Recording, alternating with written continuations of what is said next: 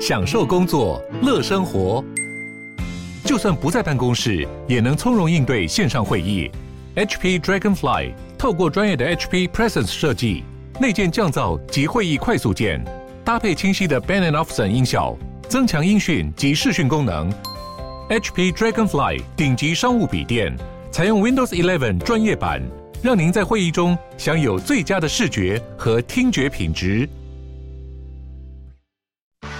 热门财经议题、即时投资快讯、焦点新闻话题，陈凤欣与您同步掌握。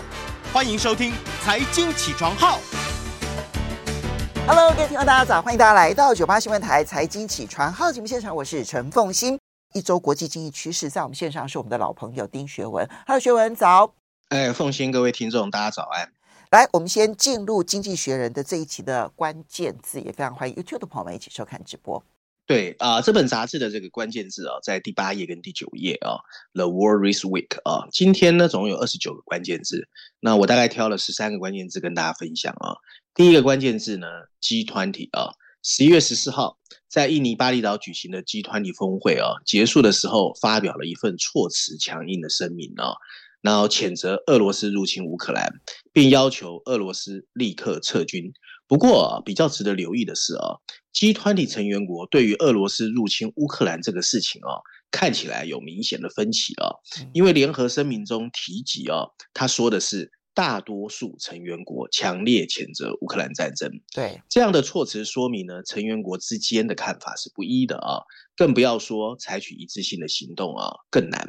俄罗斯外交部长也出席了这一次的会议，他责备会议过于政治化啊。另外，在几个月的紧张局势之后，习近平和拜登总算见了面。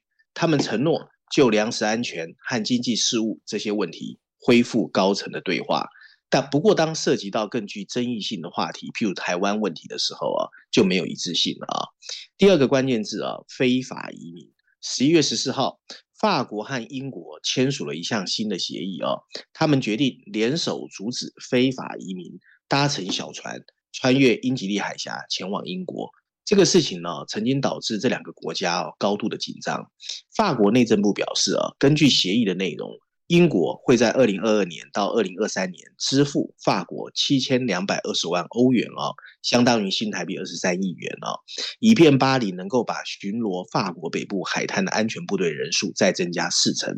这意味着法国内政部长达马南哦和英国内政大臣布瑞佛曼。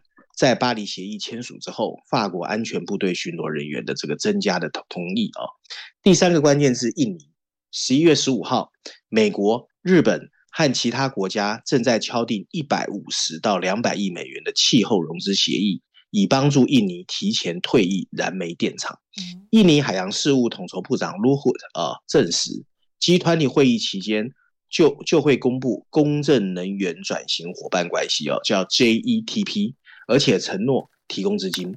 印尼海洋事务部统筹部长啊表示，在美国总统拜登和印尼总统呃佐科威会谈的时候啊，他们在巴厘岛举行的集团里就宣布了这个协议的细节啊。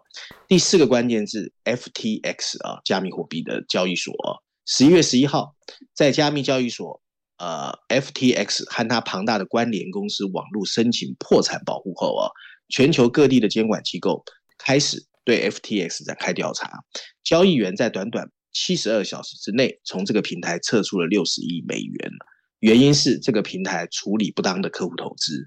FTX 据称可能欠下多达一百多万人的钱哦，这个惊人的崩溃哦，促使人们呼吁制定更严格的规则来监管所谓的数位资产市场。第五个关键字呢，inflation 通货膨胀啊，十一月十号。美国消费者物价指数公布之后啊，股市迎来了两年多的最大涨幅。十月份的年度通货膨胀率降到了百分之七点七，是一月份以来的最低水准。S&P 五百上涨了百分之五点五，NASDAQ 上涨了百分之七点四。美国还有其他的通货膨胀降温的现象啊，你比如说批发价格上涨百分之八，也是二零二一年七月以来的最低涨幅。第六个关键是英国，十一月十七号。受粮食和能源价格飙涨的影响，英国十月份消费者物价指数啊年增率到达了百分之十一点一，改写了四十一年来的新高。为了遏制物价上涨，英国的财政大臣 Jeremy Hunter 将公布增加税收跟削减支出这些新措施。其中，粮食价格上涨了百分之十六，是四十五年来以来的最高。天然气和电力成本也再次大幅上涨。英国经济在第三季度宣布收缩之后啊，比前三个月收缩了百分之零点二，显示英格兰银行预测的长期衰退已经开始。第六个关键字：日本经济。十一月十六号，日本经济在第三季度也萎缩了百分之零点三，日元疲软推高了进口价格，遏制了家庭和企业的消费。尽管如此，收缩仍然令人惊讶。调研机构 Capital Economics 的经济学家 Darren Tay 表示，随着旅游开放、入境旅游反弹和贸易逆差的缩小，日本第四季有机会出现经济成长。但第八波的 COVID-19 和通货膨胀数据会影响日本经济的复苏。第七个关键字：中国。十一月十九号，中国当局目前发布金融十六条，来大力支持房地产产业。外媒分析，虽然这些新措施有助于缓解中国房地产资金短缺的问题。不过，房地产市场能不能全面复苏，主要仍然要取决于民众的购物需求。只是现在受到就业前景黯淡，再加上严格清零政策的冲击，专家预估明年的中国房地产销量应该会再下滑百分之十左右。但作为回应，中国房地产公司的股票和债券价格已经开始大幅上涨。第八个关键字，十一月十六号啊，德国，关键字德国。十一月十六号，德国将一家进口天然气的公司国有化啊。这个公司由俄罗斯天然气工业股份有限公司拥有啊。这是这几个月来为了确保天然气供应，能源公司第二次被国有化。波兰在这个礼拜也采取了类似的行动，控制了俄罗斯天然气工业股份有限公司营运的一段管道啊。随着天气越来越冷，欧洲的天然气价格在下跌了三个月之后，最近已经开始上涨。第九个关键字啊，Tyson Food。泰森食品啊，他的 CFO 啊，小泰森叫 John Tyson 啊，在啊、最近呢，在美国阿肯色州被逮捕、啊，他被指控、啊，喝醉酒之后非法入侵民宅，而小泰森同时也是老泰森的儿子。泰森食品表示已经知道这个事情，但不会进一步评论，认为这是私人问题。鉴于这种情况，投资人可能会希望由独立的审查委员会去监督，而不是董事会。第十个关键是沃尔玛啊。十月十六号，美国零售商沃尔玛公布，截至十月底止的第三季啊，业绩亏损十八亿美元，去年同期是获利三十一点一亿美元的，主要由于诉讼和解协议拨补了三十三点三亿元啊，期内每股经调整盈利一点五元，收入上升百分之六啊，百分之九啊，优于市场预期的一千四百七十七点五亿元，低收入的购物者正在动用他们的储蓄。来为自己的支出提供资金。另外一家他给的利润呢也下降，那他们形容消费者的压力很大，削减了所有的开支。这家公司现在预计耶诞节 Christmas 的销售额会比去年同期来的低啊。第十一个关键字，日本的 SoftBank 软银。十一月十一号，SoftBank 公布了二零二三年第二季度 Q2 的业绩，其实是一般国家的第三季啊。财报显示第二季啊，SoftBank 的净利润是三点零三兆。呃，日元，而去年同期是亏损的。本季度亏损主要得益于阿里巴巴股价的抛售啊。SoftBank 总共出售了阿里巴巴股票的总利润是五点三七兆日元。第十二个关键字，Alphabet，Google 的母公司啊。对科技公司的员工来说，有很多的坏消息。在疫情期间一段时间的扩张之后，这些公司最近纷纷宣布裁员。十一月十六号。股权投资、股权啊维权的投资者 TCI 这家基金公司写了一封信给 Google 的母公司 Alphabet 的 CEO 哦，要求后者必须通过积极行动削减员工人数还有工资的支出，并向投资者提供明确的行动计划。Alphabet 已经在过去十二个月雇购雇佣了三万六千名员工，员工数又增加了百分之二十五。同时间，亚马逊却准备裁员一万人，主要是 B to B 的工作人员。第三十三个关键字啊，也是最后一个关键字。Elon Musk，十一月十八号，世界首富 Elon Musk 宣布以新台币十四兆元的天价收购 Twitter，接手后马上改革，裁员的消息不断。目前外媒爆出 Twitter 大裁员五成，引爆员工的不满还有提告。现在又爆出 Twitter 即刻起暂时关闭办公室。，Musk 还在 Twitter 的抛出所谓的 Twitter 的墓碑哦，引发了热议哦。另外呢，Elon Musk 在 Tesla 的五百六十亿美元薪酬方案的这个听证会呢，也面临着有关他自己有没有好好做工作的问题，这让一个股东感到非常的不安。这家汽车制造商的董事长表示，Musk 需要巨额的资金来实现他星际旅行的企图性。嗯，这里面我特别请教一下学文，你对于 FTX 的破产哈，它对于加密货币圈可能带来的冲击，以及会不会有外溢效应，你是怎么评估的？在我我觉得资金的最前线的角度，对，对我觉得外溢效应一定会有啊，所以短时间之内，大家对加密货币的 reputation 或者 credit 一定会有一点担心哦。然后第二个呢，就是监管嘛，监管的动作一定会加大啊。不过我觉得大家也不要因为哈这个 FTS 事情啊，我相信去中心化啊，还有区块链。还是有它的价值啦。不过现阶段呢，反正监管如果能够比较强势，我觉得对整个加密货币未来的发展，其实还是一个好事的。嗯，就看监管单位的这个动作能不能够加速了，对不对？哈，因为在 FTX 破产之前，嗯、其实他们的游说力量在美国是很强大的。嗯。哦，尤其这个人，尤其这个 Ben Frank，尤其这个 SBF 哈。好，接着我们再来看《经济学人》这一期全球版本的 Cover Story，哎，就是谈 FTX 哎，好，正好，对对对，我其实是很好奇这个题目的。好，然后认真说起来啊，这一次这个全球版本的《经济学人》哦，它的封面设计其实大家可以看图说话哦，因为在漆黑的星空里面，我们看见的是一大群陨石哦。快速的俯冲而下，然后地面有一座座隆起的矿坑呢。我个人觉得它其实讲的是这个象征挖矿加密货币的矿山呢。然后上面有两个醒目的大字“加密世界的陨落”。那这次经济学用的四篇文章啊，分别在序论第一篇第十三页、六十三页的 briefing 专文第一篇，还有第二篇啊，有两个 briefing 专文，还有商业板块第四篇六十第六十页哦。然后告诉我们 FTS 的崩溃对加密货币的这个未来哦。还有它的 future 有什么样的一个灾难性的打击啊、哦？那我把文章稍微四篇呃 summary 之后跟大家分享啊、哦。文章说到，因为失宠而陨落，不但会让人难受，而且常常来得很快哦。不过两个礼拜前。这个所谓他的创办人，FTX 创办人啊，Bankman-Fried 啊，还是一个万人敬仰的新创成功人士。他的加密货币交易所 FTX 啊，是全球第三大的加密货币交易所。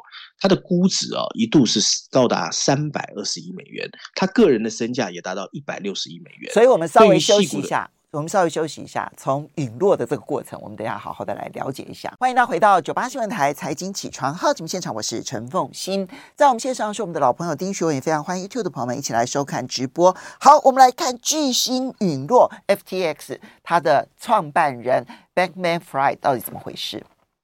对，对于矽谷的创业投资家来说，就 Venture Capital 来说。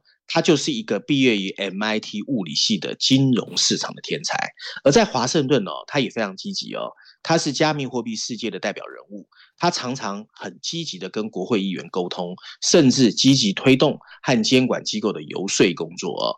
但如今，除了高达一百多万个愤怒的债权人之外，有数十家摇摇欲坠的加密公司，以及大量的监管和刑事调查，还有最重要是他一夕之间跌落凡间。FTX 的突然陨落，正带给去年还如日中天的加密货币市场一个灾难性的打击。关于 FTS 陨落的信息其实非常的多，挖掘出来的内幕消息也越来越不可思议。FTS 自己的服务条款有写着啊，不可以把客户的资产借给交易部门。可是根据报道，在他一百四十亿美元的资产中，他竟然将其中的八十亿美元借给了自己的关联公司，然后他用自己凭空创造的数位代币做了抵押品。这也难怪，只是一次致命的挤兑，就戳破了他的资产负债表的漏洞啊！从十七世纪荷兰的郁金香，到十八世纪英国的南海泡沫。再到二十世纪初，大家记忆犹新的金融危机，所谓的知名人物交叉贷款以及一夜之间的崩溃，就是典型的金融狂热的病灶。在去年的峰值时期，所有加密货币的总市值从八千亿美元一下子飙升到三十兆美元，令人眼花缭乱。可是如今，一切又回到了原点。不过，经济学人并没有一下子把加密货币判死刑呢。嗯，就像所有的狂热结束一样，现在大家心头最大的疑问是。加密货币除了用于诈欺和投机，它到底还有什么实际的用途？他们曾经允诺啊，区块链可以让金融中介更快、更便宜、更高效。每次爆发的新丑闻，都会让真正的创新者退避三舍，相关的产业也会一下子萎缩。可是，尽管机会会减少，但一些可以持续的创新总会随后出现。虽然加密货币今天面临着陨落，重新再起的机会还是有可能的。在过去一个礼拜，我们不需要完全否定这项科技的潜在能力。传统银行需要庞大的基础设施来维持陌生人之间的信任，这个非常昂贵，也容易被内部人士操弄。相比之下，区块链的建立在电脑网络运用上可以让交易更加的透明，理论上还是比较值得信赖的。他们不但可以交互操作，开源的功能还可以建立在包括自动执行的智慧合约，而这些合约可以保证按书面形式进行。一个代币系统和管理他们的规则，可以共同提供一个激励开源贡献者智慧的方式。你譬如说，我们就常常看到艺术家从转售数位作品中的利润，还继续保有著作权。那令人失望的是，目前看来啊，区块链的美好，在他出现十四年之后。还没有真正实现他的承诺。加密世界的狂热吸引了从大学毕业生到华尔街的专业人士，甚至全球的 venture capital 主权财富基金，还有养老基金。大量的资金、时间、人才和精力都被用在建立这个虚拟的赌场。传统金融功能的高效分散版本已经存在，但许多消费者因为担心资金会突然不见，因此很难信任他们。相反的，他们选择相信这批不稳定的代币。却没想到，他们只是另外一群洗钱者、逃避制裁者，还有骗子的包装纸。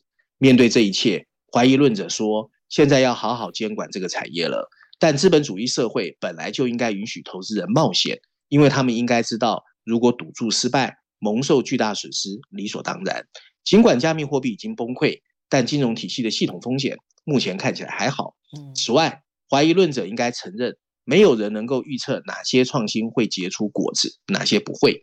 人们可以自由地把时间、金钱投入到巨变的动力，包括飞艇、元宇宙和其他一系列很多创新家告诉你的未来故事。加密货币不过是其中一个。随着虚拟经济的发展，去中间化的这个应用科技哦，不应该被一一下子否认哦。基础科技也需要不断的改进。九月份，以太坊区块链的升级，从根本上降低了能耗。并为它的高效处理高频交易铺平了道路。经济学在文章最后一段啊，特别告诉我们，他们提醒监管机构应该遵循两个规则，而不是过度监管或者一下子取缔加密货币。第一个啊，是确保把盗窃和诈欺降到最低，就像你管理任何的金融活动一样。另外一个是应该保持主流金融系统不要受到加密货币的破坏啊。尽管区块链被明确设计为逃避监管，但这些原则证明了。监管作为守门人还是合理的，要求流动资产可以支持客户赎回，也是一个明显的进步。第二个呢，是要披露规则，也就是披露交易所到底是不是做了什么见不得人的可疑贷款。稳定币就是为了以真实货币保持它的价值，因此把它作为银行的支付工具进行监管，经济学认为很合理。整个加密货币能不能生存，或者会像郁金香一样成为一个金融的异类？最终还是要取决于政府的监管。丑闻越多，整个产业和它的暴富就会受到越大的玷污。如果投资人和用户会担心他们的钱凭空消失，创新的诱惑应该起不了作用。要想让加密货币再次崛起，它必须找到一种更有效的用途，并且把一些诈骗虚假抛在脑后。嗯，所以，诶，他其实是个内行人啊。我觉得这一篇报道的。就我所看到的币圈的所有的相关的资料来讲，我觉得他写的是蛮深入的。就他并没有对对对，他没有一竿子打死所有的加密货币啊，就是不会在没有在 FTX 这样子破产的时候呢，就加入说啊，加密货币已死啊。他没有，他告诉你说它的价值在什么地方，但是他也提醒说监管应该要进入。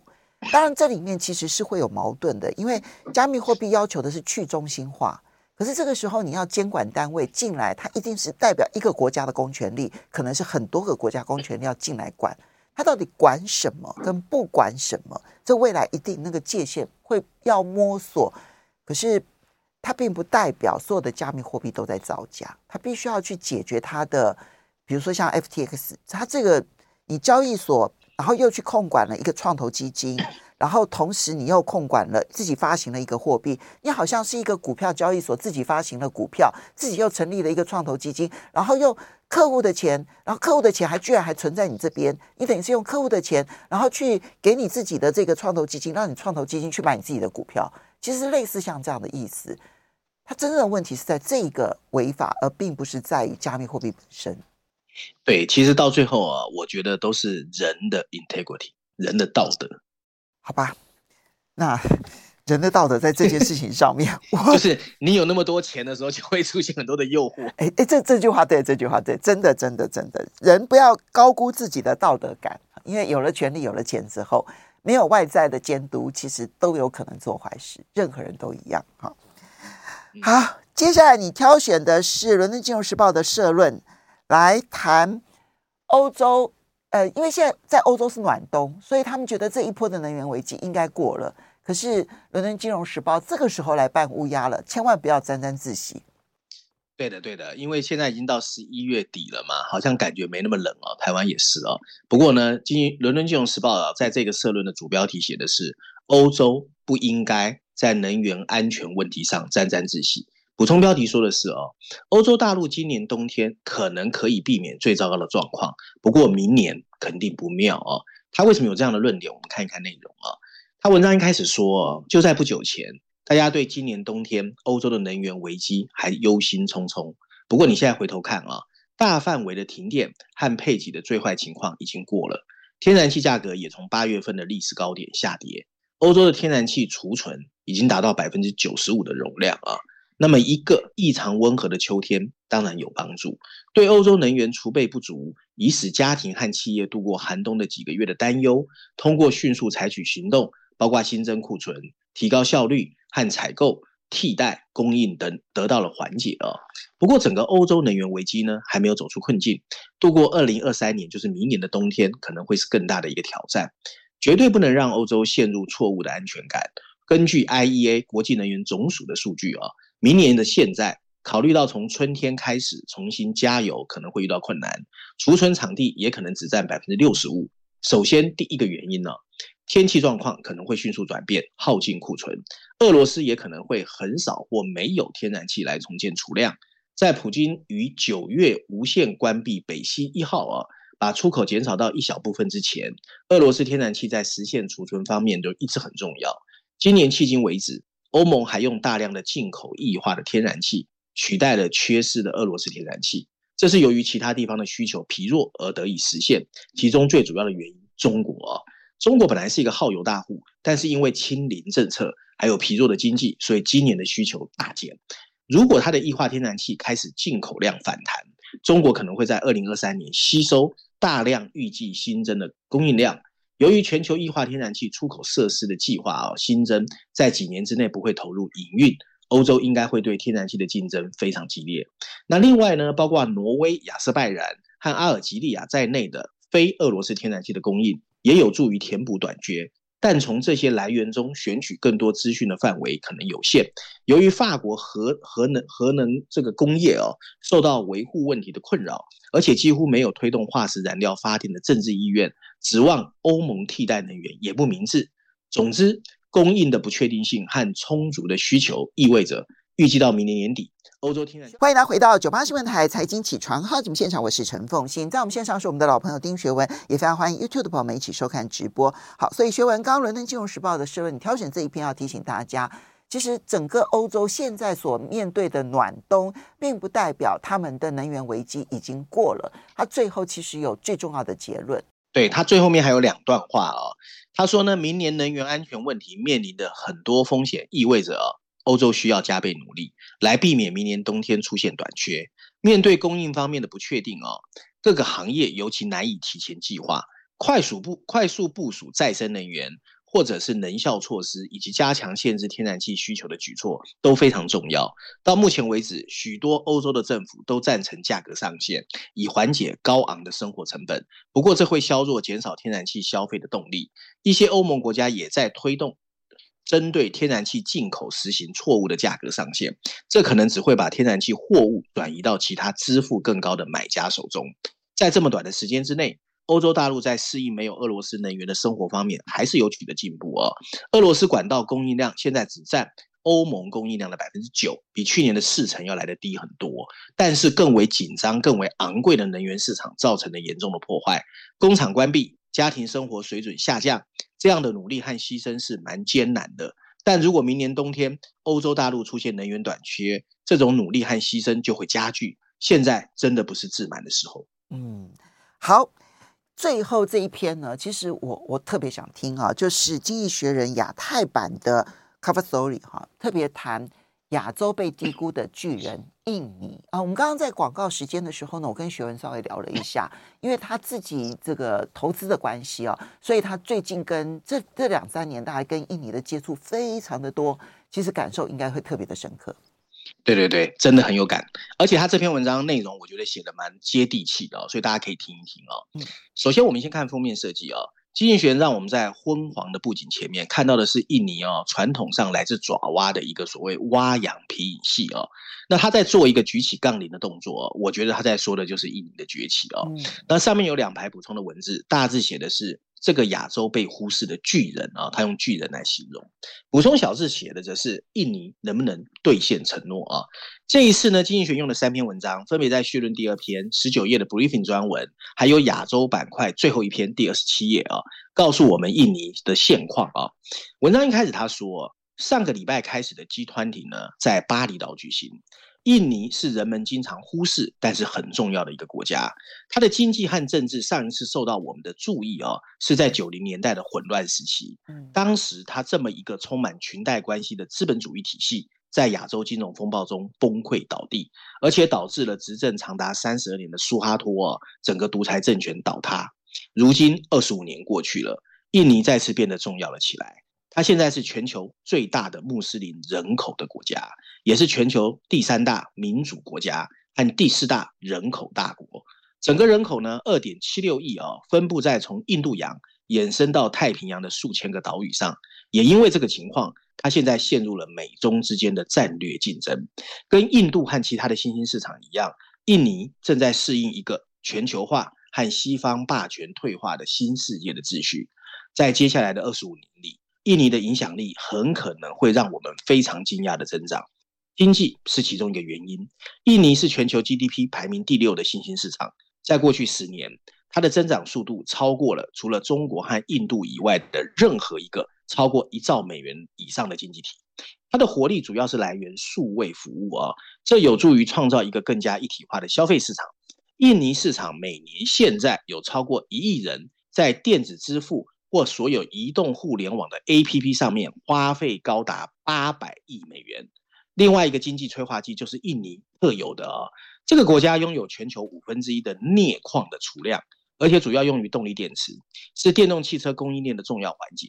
随着西方、中国和印度发放政府补贴来吸引国内电动车的投资，印尼也发现了一个机会，它不是寻求成为绿色金属时代的沙乌地阿拉伯。而是奉行一个所谓 downstreaming 啊，就是所谓的下游政策。什么是下游政策呢？就是禁止原材料出口，然后迫使全球的能源企业必须来到印尼建厂。这不是一个正统的做法，但迄今为止已经吸引超过两百亿美元的投资。而燃煤发电厂也在提前退役，这推进了新产业依靠清洁能源的运行啊。印尼前景强劲的第二个原因是什么呢？就是他找到了一种。把民主跟经济改革互相结合的方法，适当反映了二十世纪九零年代的创伤。一个有缺陷但强调妥协和社会和谐的多元化政治体系已经形成。从二零一四年以来，看似非常懒散的这个总统佐科威尔，通过一个庞大的联盟执政。而这个联盟执政吸引了许多他的竞争对手。你可能会认为这会导致执政能力低效，但其实印尼的公共财政管理非常严密，它正逐步改善，包括新的基础措施、国有企业的清理以及教育和劳动法的现代化。腐败是很多人担心的一个问题，但这个经济体已经比十年前更加开放，还有清廉。印尼影响力不断增长的最后一个原因哦，就是地缘政治，它的位置、规模和资源。使它成为超级大国竞争的关键，反映了上世纪五零年代的不结盟传统。它一直保持中立，它从分歧的对立双方寻求资源，是中美数位企业和投资人最喜欢竞争的舞台。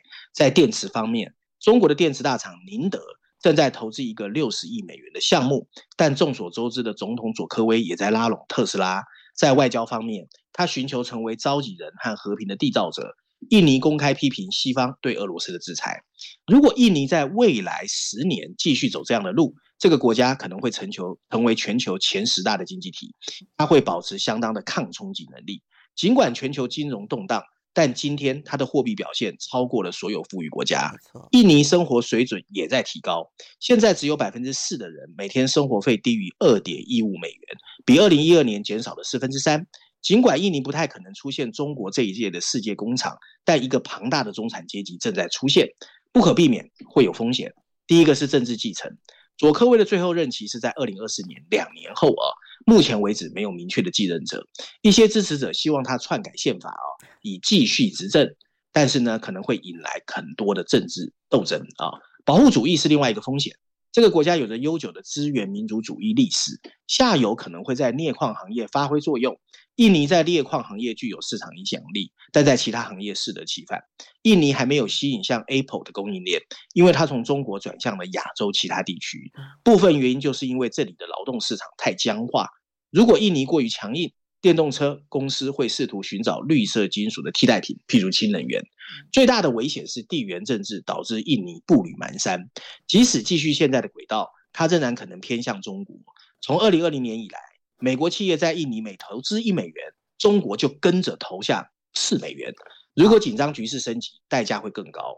文章最后一段说到啊，印度和印尼是亚洲的璀璨之星，即使全球化在倒退，两者都必须让国内选民满意。并找到增长的途径，在补贴沙文主义政治和中国脱钩的推动下，印度选择了科技，好，而印尼依赖资源。